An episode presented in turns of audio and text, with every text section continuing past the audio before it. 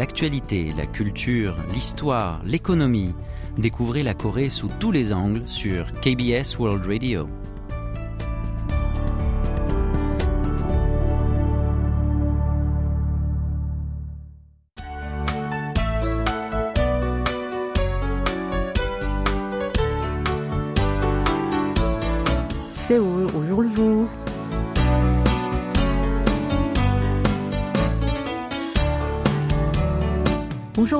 Merci de nous retrouver pour cette nouvelle édition de Séoul au jour le jour. Ces derniers temps, avec l'augmentation générale des prix, les frais de déjeuner pèsent lourd sur le portefeuille des citoyens. Dans ce contexte, de plus en plus de gens se rendent aux cantines des établissements publics. Notamment, celles de certains commissariats de police sont bien connues des internautes pour leur rapport qualité-prix intéressant. Elles proposent des menus entre 3 et 4 euros.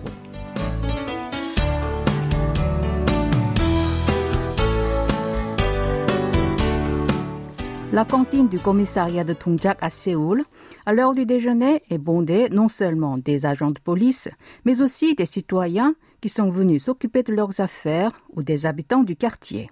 Selon le représentant du commissariat, depuis cet automne, on retrouve des habitants qui viennent y déjeuner. Ils sont en moyenne au nombre de 20. Ils en sont satisfaits d'autant plus que les plats dans leur restaurant coûtent environ 5 ou 6 euros. De leur côté, les policiers la fréquentent plus souvent sur le temps du midi. Même si les tarifs des plats de leur cantine ont un peu augmenté, ces derniers sont beaucoup moins chers que les mets qu'ils mangent dans un restaurant ou qu'ils se font livrer. Mais tout avantage est accompagné d'inconvénients. Face à la multiplication des gens qui mangent dans cette cantine, les commerçants à proximité ont demandé au commissariat de ne pas accepter les civils. En 2019, avant la propagation du Covid-19, une association de restaurateurs a demandé à trois commissariats situés au centre de Séoul, ceux de Yongsan, de Namdaemun et de Hewa, d'interdire l'entrée des visiteurs dans leurs cantines, et ce, pour protéger les commerçants dans les environs. Elle a souligné que, conformément à la loi sur l'hygiène alimentaire, les cantines appartenant aux installations publiques, comme les commissariats de police, font partie des établissements de services de restauration collective qui doivent être gérés de manière non lucrative en faveur des employés. À ce propos, un représentant de la police a précisé que depuis la propagation de la pandémie, la police contrôle l'accès des visiteurs à la cantine, mais elle ne l'interdit pas à toutes les personnes de l'extérieur parce que parmi elles, il y a aussi des citoyens qui sont venus déposer des plaintes ou s'occuper de leurs affaires.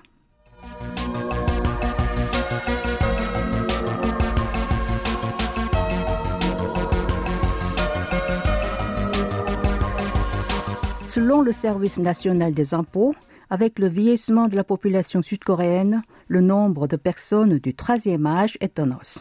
Et ces cinq dernières années, chez les seigneurs de plus de 60 ans, sur la totalité de leurs revenus qui englobent les recettes issues du travail, de la pension, des intérêts et des activités commerciales, la croissance du revenu salarial est considérable. Sa part a augmenté de 84%.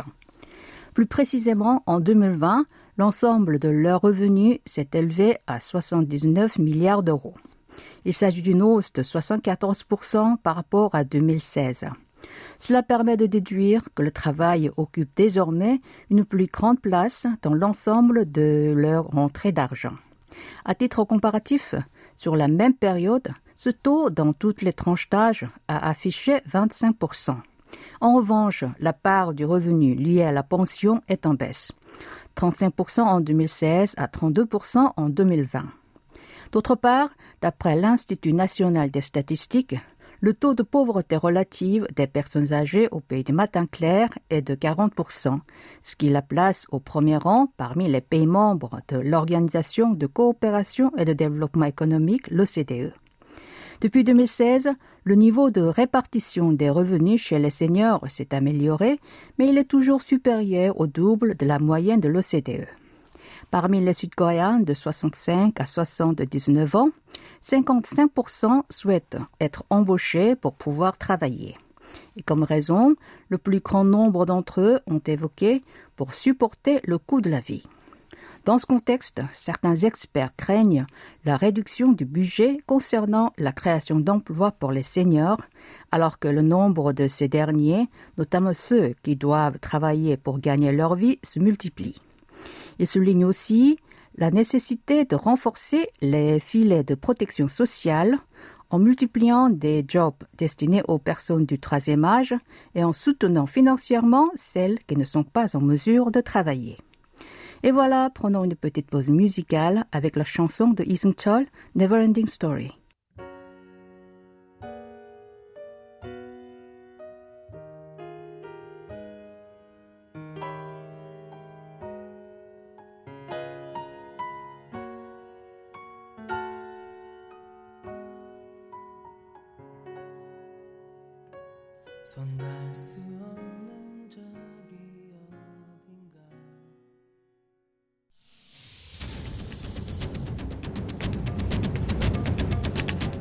Vous avez aimé, vous avez détesté, vous avez adoré. Faites-nous part de vos réactions en nous écrivant à french.kbs.co.kr.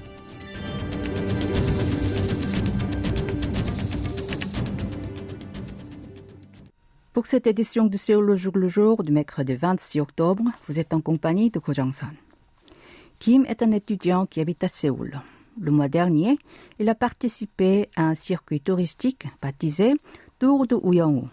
Il s'agissait de visiter les sites apparus dans la série Extraordinary Attorney Woo, au succès retentissant, diffusé cet été. Il est allé dans un restaurant où le personnage principal a souvent mangé pour se prendre en photo. Et il a passé toute la journée en parcourant le café, le magasin de vêtements et d'autres commerces qui ont fait leur apparition dans le feuilleton. Ce jour-là, il a dépensé plus de 70 euros dans ce quartier qu'il découvrait pour la première fois de sa vie en raison de son drama préféré. Comme Kim, de plus en plus de jeunes visitent les lieux de tournage de séries ou de films populaires. Et cela contribue à réanimer les petites zones marchandes de ces endroits. Selon KB Card, dans le quartier de Shimpungdong, où beaucoup de scènes de Extraordinary Attorney Woo ont été filmées, le total du montant réglé par ces cartes a augmenté de 17% par rapport à celui d'avant sa diffusion. Quant à Narcosin, une série à succès produite et diffusée par Netflix, les commerces situés sur les lieux de tournage ont enregistré une hausse de leur chiffre d'affaires. Notamment pour l'un d'entre eux, qui se trouve sur l'île de Jeju, cette croissance a dépassé les 40%. Ce phénomène s'explique par la vogue des visites de sites de tournage de célèbres dramas et films chez les jeunes. Il compare ce type d'excursion au pèlerinage en Terre Sainte.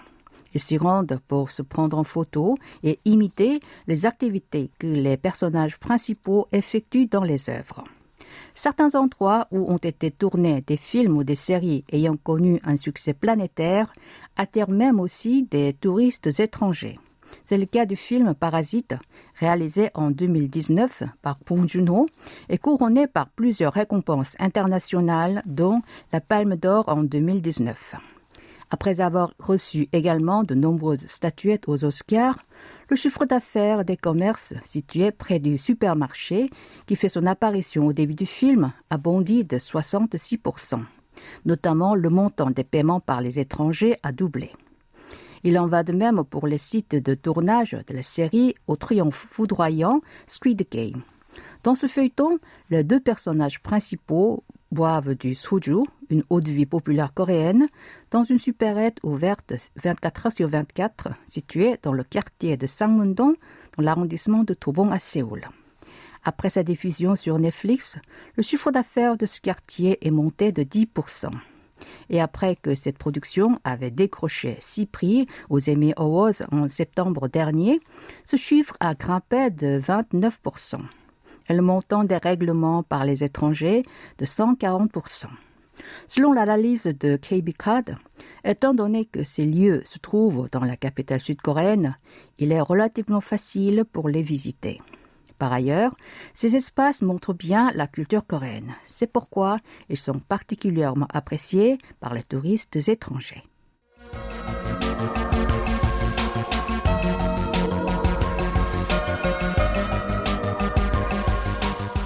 Il y a deux semaines, le célèbre groupe de K-pop BTS a donné un concert à Busan. Environ 50 000 fans sud-coréens et étrangers y ont assisté. Or, certains d'entre eux portaient un hanbok, le costume traditionnel coréen, ou un modernisé, et d'autres portaient des parures traditionnelles. La raison Le groupe s'est souvent produit en hanbok lors de ses concerts à l'étranger. Et il est aussi annoncé que quelques membres du Septior aiment porter ce costume de style moderne dans le quotidien. Par la suite, plusieurs admirateurs de ces vedettes prennent plaisir à s'habiller comme eux.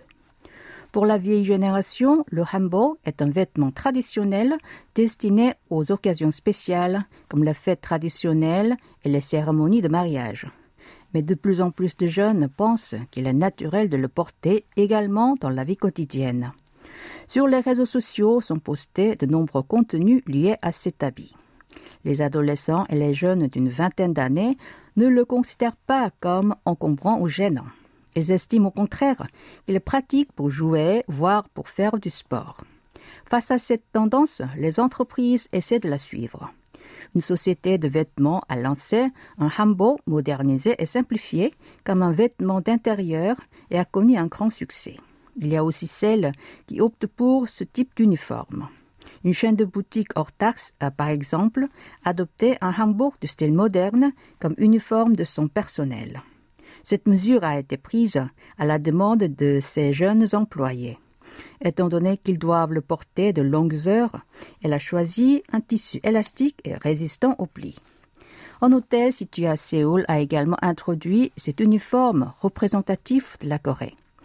Ce dernier est selon lui très apprécié tant par les clients étrangers que ceux sud-coréens de la vingtaine et de la trentaine et de plus en plus de collèges et de lycées adoptent un uniforme de style hanbok modernisé. Car quand les élèves participent au vote pour choisir leur uniforme, ils sélectionnent plus souvent ce type d'habit. Ils estiment que celui-ci est plus ample et plus aéré, donc mieux pour résister à la chaleur. Et contrairement aux uniformes classiques qui sont composés d'une chemise et d'une jupe pour les filles et d'un pantalon pour les garçons, il est plus adapté à l'égalité des sexes. D'après le ministère de l'Éducation, l'année dernière, 16 collèges et lycées ont choisi un hanbok modernisé comme uniforme. Et cette année, ce chiffre s'élève à 19. Eh bien, avant d'enchaîner, je vous propose d'écouter une chanson de Red Velvet intitulée Hanbok, le bonheur. Sometimes you gotta be bold. Just rock the world. Booyah! La la la la la la la la la la. Happiness! La la la la la la la. Are you happy? 고민은 너와 불굴한 기분 change up. 힘을 내려고 이제 wind up. 한 방에 멋진 일이 Seoul gère depuis 12 ans une supérette ouverte 24 sur 24 à Séoul. Ces jours-ci, il se fait du souci à cause d'une mesure gouvernementale qui entrera en vigueur dans un mois. Il s'agit d'interdire l'utilisation des produits à usage unique. Ainsi, à partir de la fin novembre, dans les supérettes ou les supermarchés, il ne sera plus possible de vendre des sacs plastiques jetables destinés à rapporter les produits achetés. Les sacs autorisés à la vente seront ceux en papier à usage multiple et les sacs poubelles standards. En cas d'infraction, il faudra payer une amende d'environ 2000 euros au maximum. Les supérettes ont déjà arrêté de commander des sacs plastiques afin d'épuiser leur stock avant l'entrée en vigueur de la nouvelle disposition.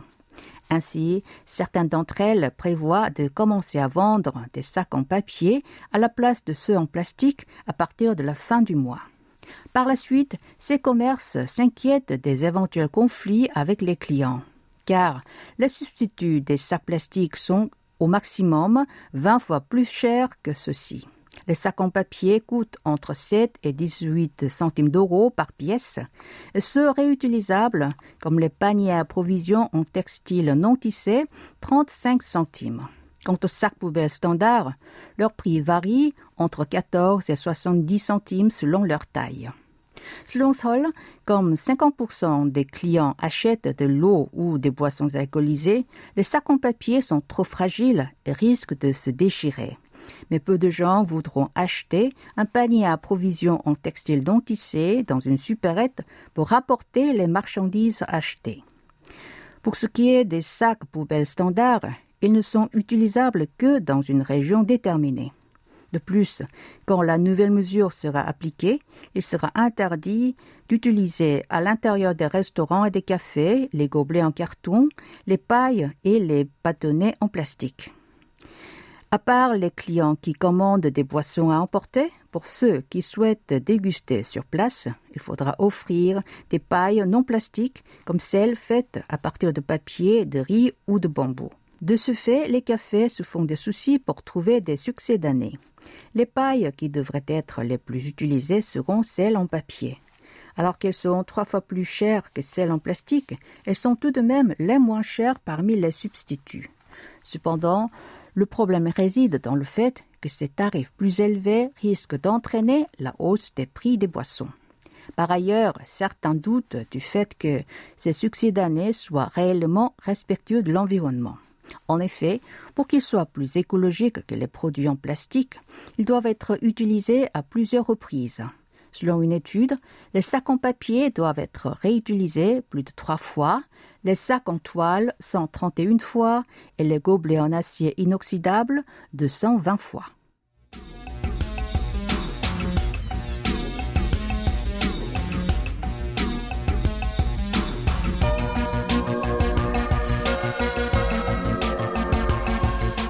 L'arrondissement de Kumcheon a ouvert en juillet dernier un centre de soins d'enfants pas comme les autres. Dénommé Chengmaol, qui signifie village de livres, cet établissement exploite une bibliothèque et des livres pour s'occuper des enfants après l'école. La mairie de l'arrondissement a choisi une petite bibliothèque de la région pour mettre sur pied ce centre. Avant son ouverture, la mairie a effectué une enquête auprès de parents d'élèves de l'arrondissement au sujet de la garde d'enfants après l'école. La plus grande partie des interrogés, soit 34%, ont répondu qu'un accès facile était le plus important. La meilleure option possible était l'utilisation d'une petite bibliothèque dans la région. En plus de l'accès facile et de la sécurité, le village de livres a un autre avantage la possibilité d'économiser le coût de gestion. Pour construire un nouveau bâtiment et y aménager un centre de soins, il faut débourser quelques centaines de milliers d'euros. Mais étant donné que le village de livres utilise une bibliothèque existante, un tel investissement n'était pas nécessaire. Ce centre est ouvert de juillet à décembre. Son utilisation et la participation au programme qu'il propose sont gratuites. En cours de semestre, il accueille des enfants de 11h à 19h en semaine et de 10h à 14h le samedi.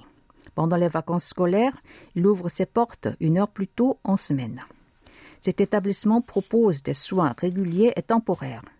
Quand une mère est soudainement obligée de rester plus tard au travail ou qu'elle a un empêchement imprévu, elle peut demander au centre de prendre soin de son enfant.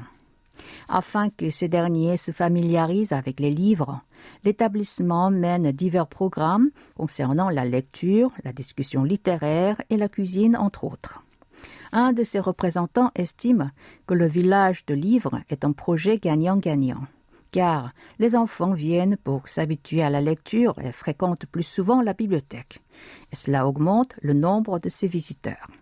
Comme les plus jeunes, aussi bien que leurs parents, sont satisfaits de ce système de soins, la mairie prévoit de continuer de poursuivre ce programme l'année prochaine. Et voilà, c'est le moment de retrouver tout un cinéma présenté par Antoine Coppola. Avant de le rejoindre, je vous propose d'écouter la chanson de Ayo, Chonal, Un beau jour.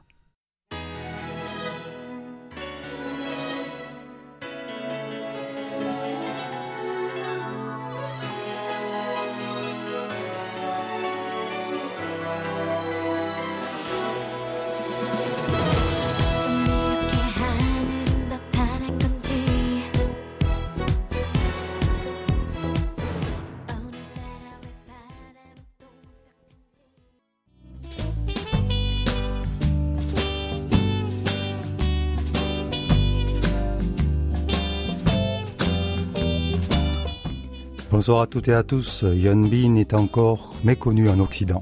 mais il est depuis une douzaine d'années déjà une star incontestée du public féminin d'Asie. Ce grand beau gosse au regard ténébreux et au sourire enfantin avait tout pour plaire au futur Ajuma, dame mariée d'âge moyen. Mais comme nous allons le voir, même s'il finit marié à la star nationale féminine Son Ye-jin, sa carrière n'a pas été un long fleuve tranquille.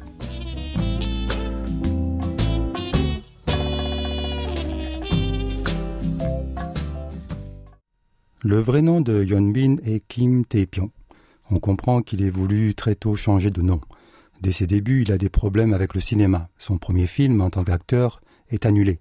C'est La douche froide. Le titre du film est Shower en 2002. Kim Tae-pyong, alias Yeonbin, passe alors à la télévision. Et c'est le succès.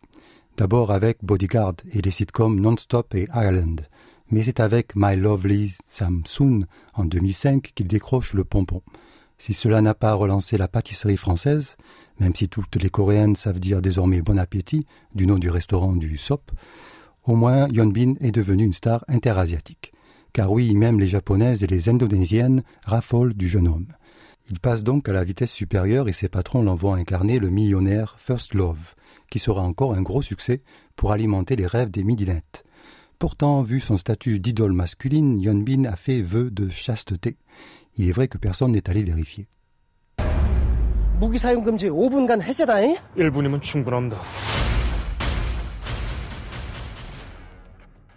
Tout le monde le sait. On peut devenir le chouchou de ces dames à la télévision, mais cela ne veut pas dire qu'on est un bon acteur de cinéma. Yeonbin tente donc le cinéma avec le film I Am Happy, mais le film passe inaperçu. Il tente encore sa chance avec le supposé blockbuster Friend Our Legend de Kwak Hyun-taek, la suite du grand succès de l'année 2000, Friend. Las, le film se plante totalement.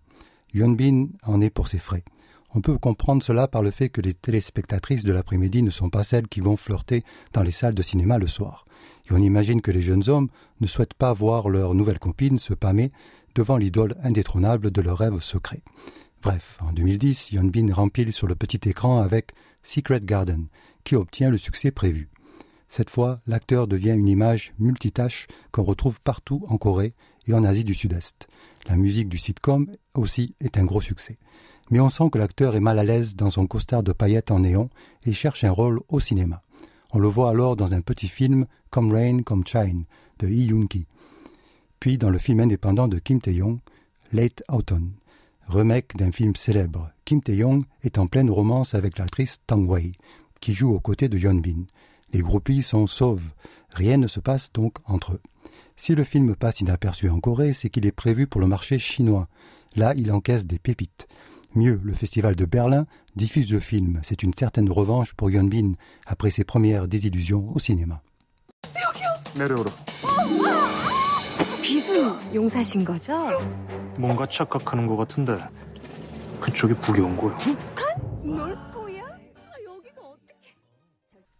Le service militaire de Bin ne fut pas sans projecteur non plus. Il devient la star des Marines. Sous la défiance de nombreux jeunes hommes qui suspectent les stars de se défiler à l'armée. C'était un peu le cas avec Bin qui avait été d'abord casé dans le tranquille service de communication, mais l'acteur est un athlète convaincu, et les médias en ont fait leur chou gras. À son retour de l'armée, Bin quitte SM Entertainment pour créer avec l'actrice Chin Mina leur propre société de management d'acteurs. En fait, Bin devient une star multitâche de la publicité. Mais il rêve encore de cinéma. Il tente The Fatal Encounter. Et ce sera fatal pour lui, car ce navet en costume est boudé par le public, et notamment sa performance est jugée totalement léthargique. Il est certain que les films publicitaires ne sont pas des films d'action, mais seulement de la pose photo en mouvement.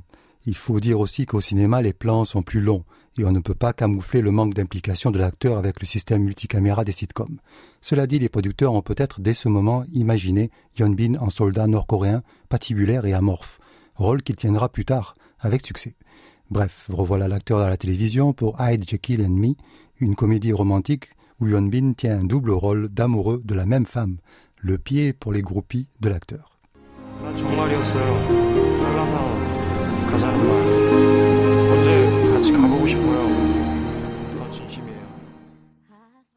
La vie sentimentale de Bin vient le sauver du marasme cinématographique.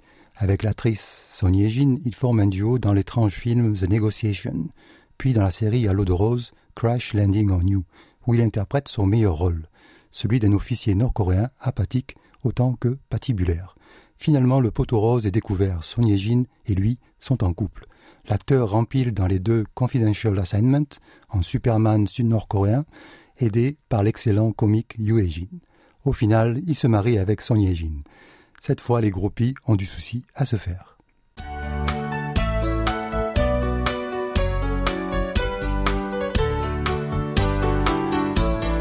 Voilà, c'est la fin de cette édition de Séoul au jour le jour. C'était Ko au micro avec Kim Hong-ju à la réalisation. Merci de votre fidélité à KBS World Radio. Je vous souhaite une très bonne soirée